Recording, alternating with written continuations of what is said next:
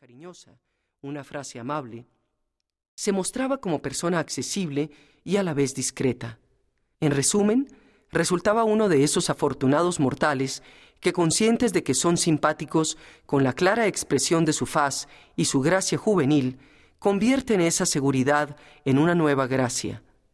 Entre los huéspedes del hotel, que en su mayoría eran personas viejas y achacosas, su presencia ejercía un saludable efecto y con ese ímpetu propio de la juventud, con esa agilidad y esa ansia de vivir de que suelen estar maravillosamente dotadas ciertas personas, captábase en forma irresistible la simpatía de todos.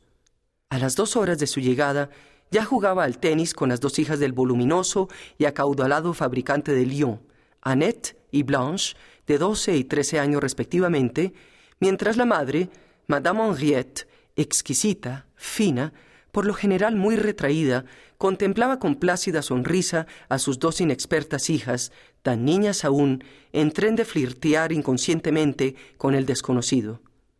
Por la noche, durante una hora, jugó con nosotros al ajedrez.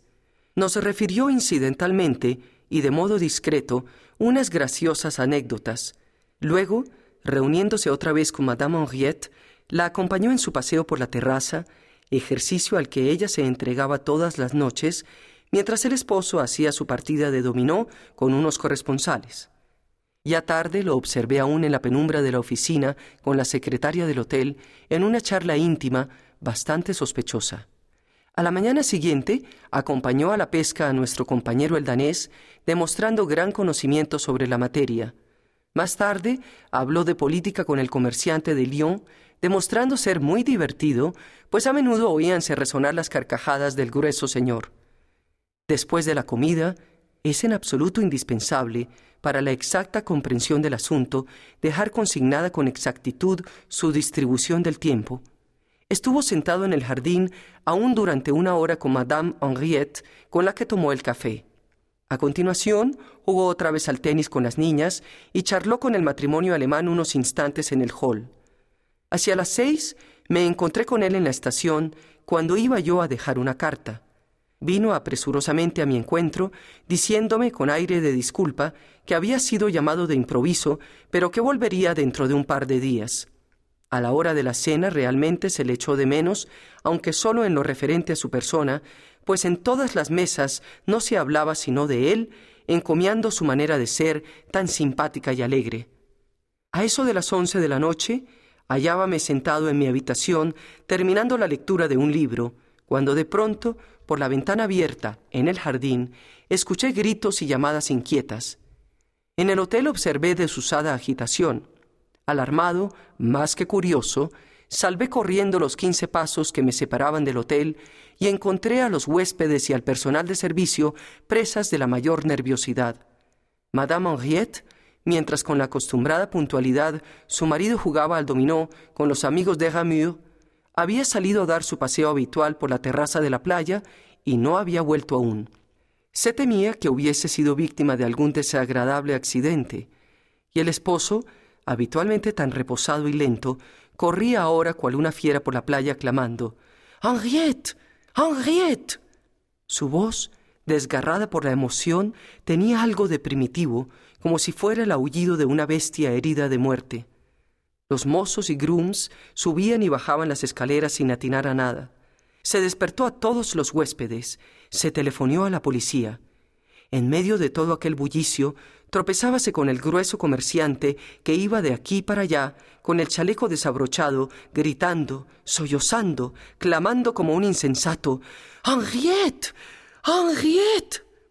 Entretanto, allá arriba, las niñas se habían despertado y, asomadas a la ventana en camisones, llamaban desoladamente a su madre hasta que el consternado padre corrió hacia ellas para tranquilizarlas.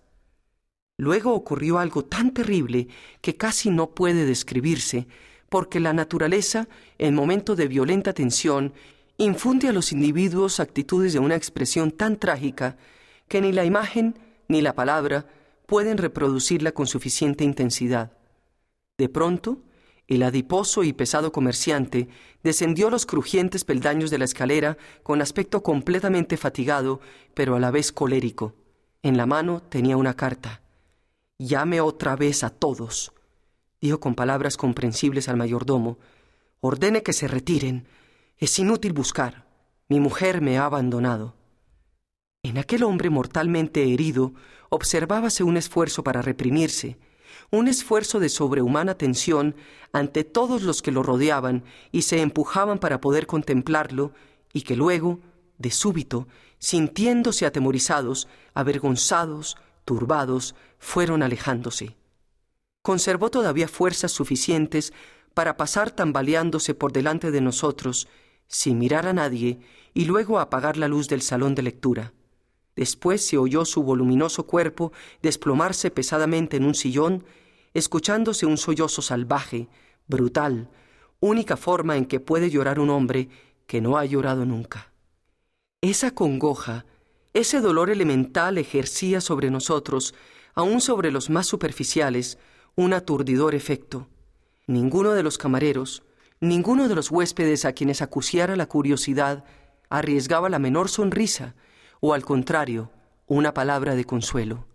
Silenciosos, avergonzados por aquella brutal expresión de sentimiento, todos, uno después del otro, nos retiramos a nuestras habitaciones mientras allá, en el oscuro salón, continuaba gimiendo y agitándose convulso y completamente solo aquel hombre dolorido. El hotel, mientras tanto, fue apagando sus luces, entre ruidos, murmullos, cuchicheos, hasta que quedó todo sumido en el silencio. Se comprenderá que un suceso tan fulminante y deplorable, desarrollado ante nuestros ojos, era como para conmover violentamente la sensibilidad de personas acostumbradas a una existencia ociosa, exenta de preocupaciones. Pero la disputa que después estalló tan vehemente en nuestra mesa, llegando a los límites de la violencia, si bien tenía como punto de partida el extraño incidente, en el fondo era una divergencia de principios, una lucha enconada entre formas muy opuestas de sentir y concebir la vida. Por indiscreción de una de las camareras que había leído la carta, quizá el desesperado marido, ciego de cólera, después de estrujarla entre sus manos, la arrojó al suelo sin reparar en lo que hacía, circuló con rapidez la noticia de que Madame Henriette no se había marchado sola, sino en compañía del joven francés, lo que hizo que la simpatía por éste desapareciera rápidamente entre la mayor parte de los huéspedes. Al punto quedó en evidencia que aquella Madame Bovary de tercer orden había cambiado su cachaciento marido provinciano por el apuesto y elegante Adonis. Pero lo que en la pensión sorprendía sobremanera era que ni el fabricante, ni sus hijas, ni la misma Madame Henriette hubieran hasta entonces visto a ese Lovelace y que por consiguiente las dos horas de conversación en la terraza y la hora que tomaron café en el jardín fueron suficientes para decidir a una mujer de unos treinta y tres años, de todos respetada, a abandonar al esposo y a sus hijas para seguir a un desconocido. Este hecho, en apariencia evidente, era generalmente rechazado en nuestra mesa, considerándolo como una estratagema, cual un pérfido engaño de los amantes. No cabía duda de que Madame Henriette hacía tiempo que sostenía relaciones secretas con el joven, el cual había venido solo para ultimar los detalles de la huida, porque era, según ellos, absolutamente imposible que una mujer decente, tras un efímero galanteo de dos horas, se fugara tan descaradamente a la primera indicación. Pero a mí me resultaba divertido sostener una opinión opuesta y por consiguiente, enérgicamente, la posibilidad y hasta la verosimilitud de que una señora, luego de varios años de matrimonio, decepcionada, hastiada, se sintiera íntimamente predispuesta a correr una aventura de tal género.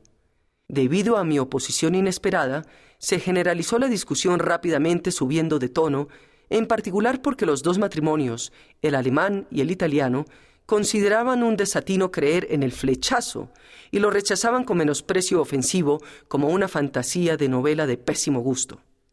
No hay para qué insistir aquí con todos los detalles del curso borrascoso de una disputa desarrollada desde la sopa al postre. Solo los profesionales de la mesa del hotel suelen mostrarse ingeniosos, y los argumentos expuestos en el calor de una conversación de mesa son, en su mayoría, superficiales, por lo mismo que surgen sin reflexión y a la ligera. También resulta bastante difícil averiguar por qué motivo nuestra discusión rápidamente adquirió aquella